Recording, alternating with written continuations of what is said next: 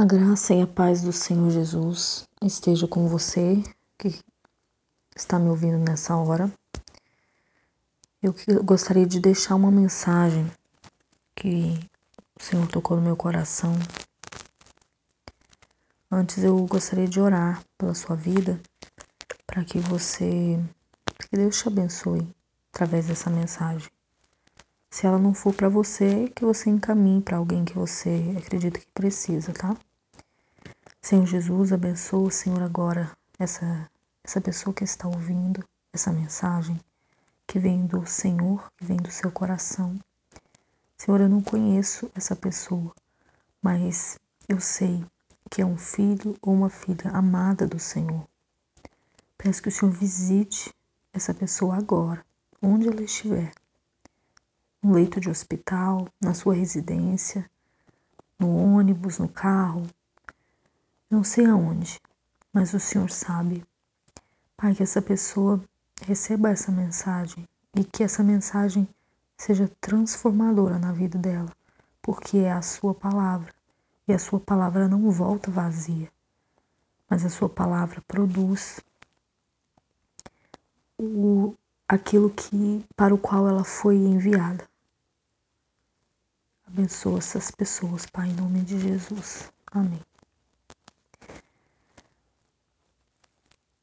A palavra de Deus diz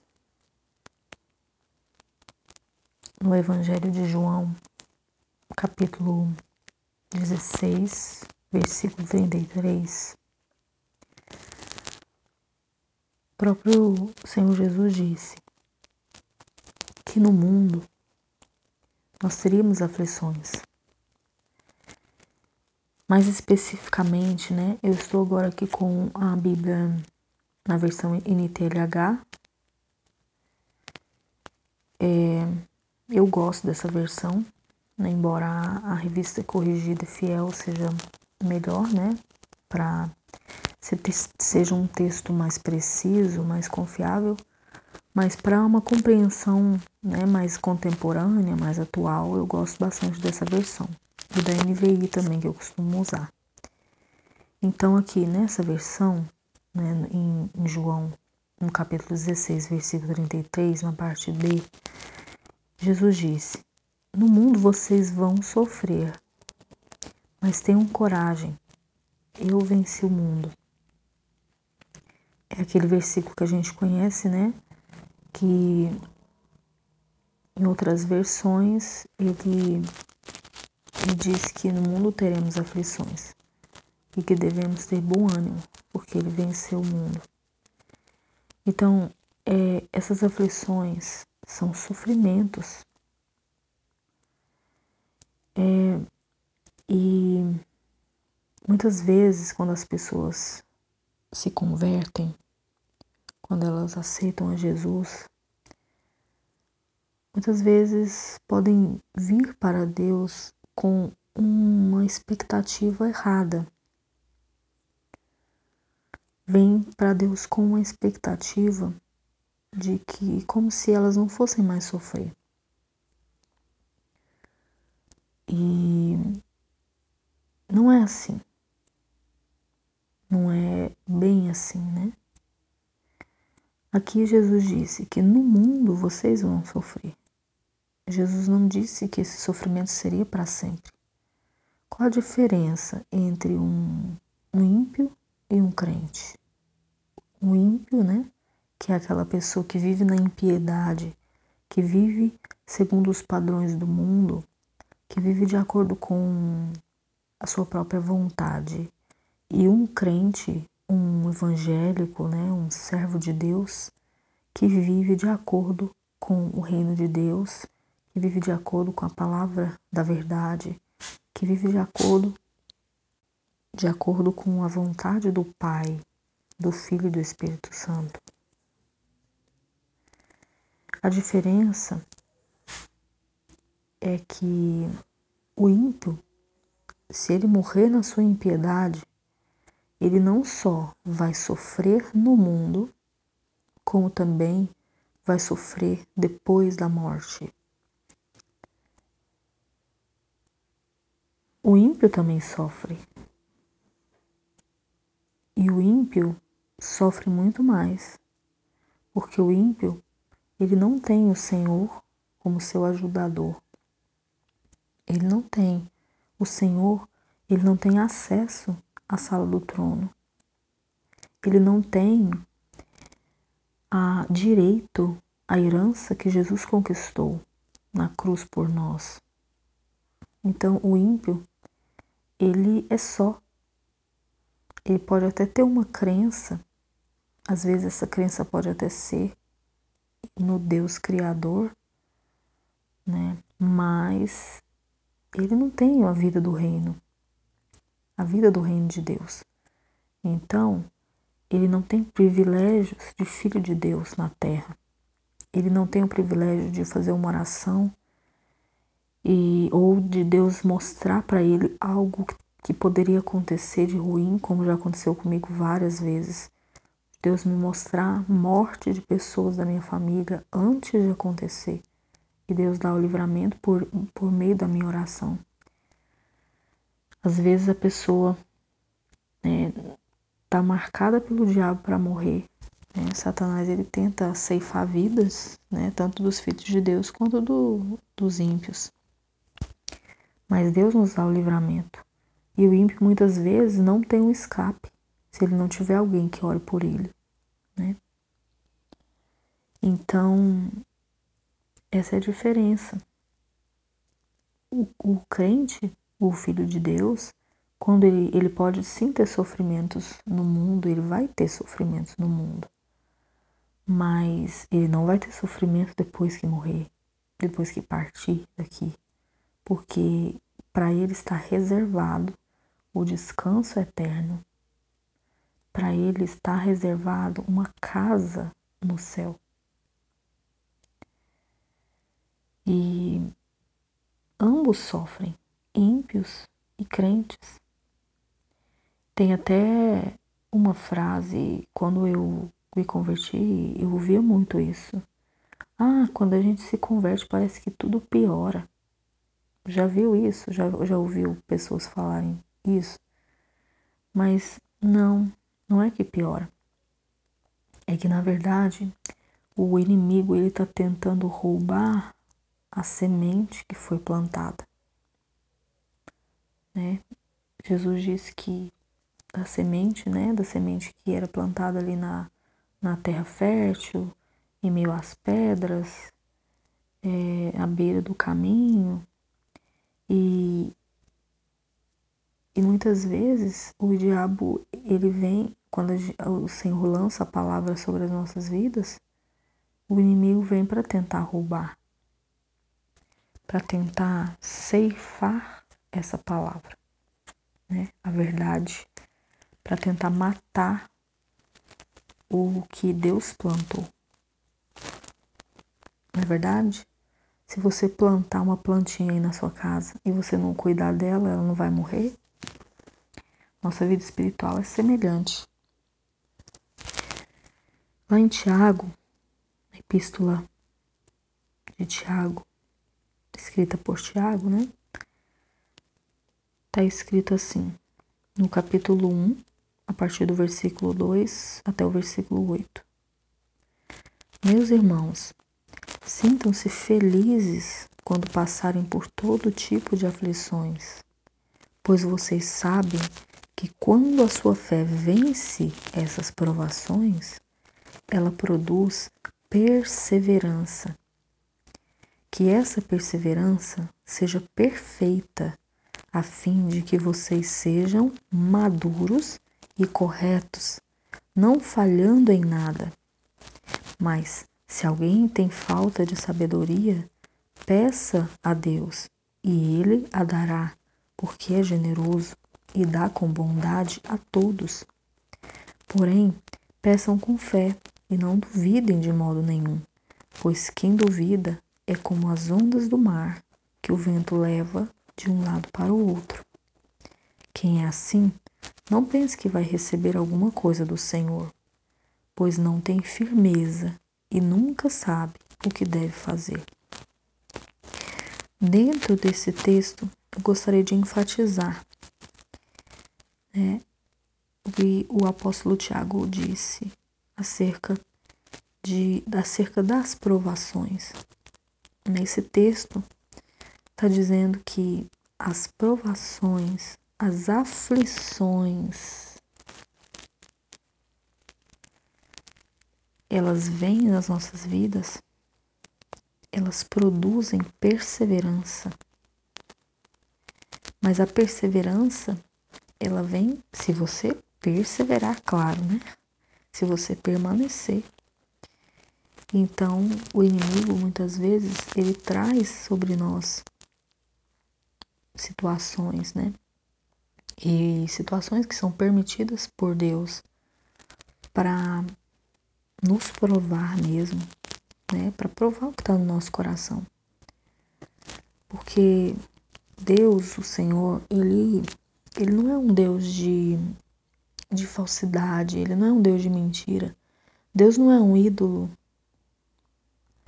Né? Eu até que depois quero fazer um.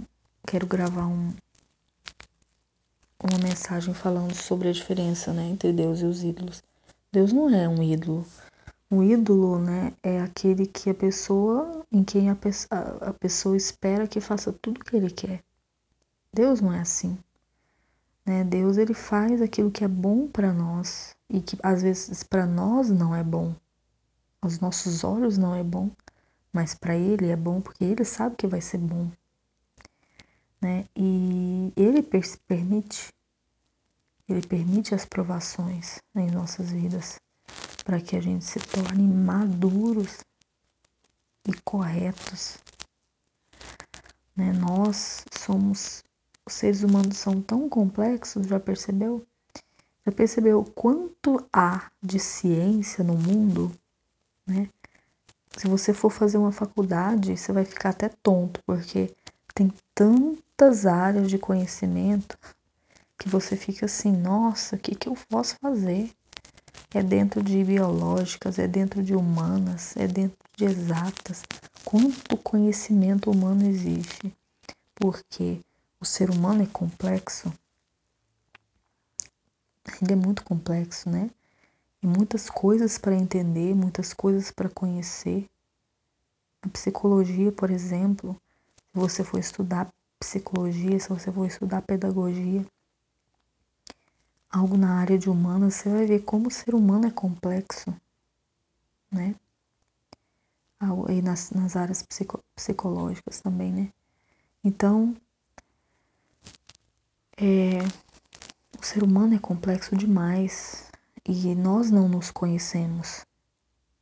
Deus, ele traz luz às nossas vidas. E muitas vezes ele permite as provações, sim, ele permite, ele vai permitir na vida dos seus filhos porque ele quer que os filhos dele cresçam, se tornem maduros, se tornem corretos, como diz aí no versículo 4. Mas algo interessante, né? No versículo 5.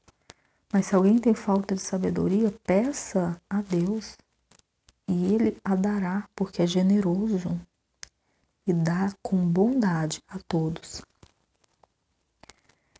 Muitas vezes a gente precisa de sabedoria para lidar com essas situações. Sabedoria para poder crescer.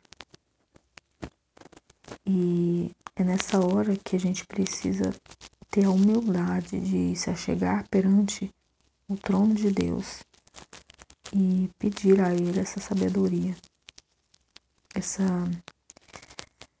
essa sabedoria, né? Sabedoria é aquela que faz você saber, você, você, ela te dá o manejo, né, para você lidar com as situações.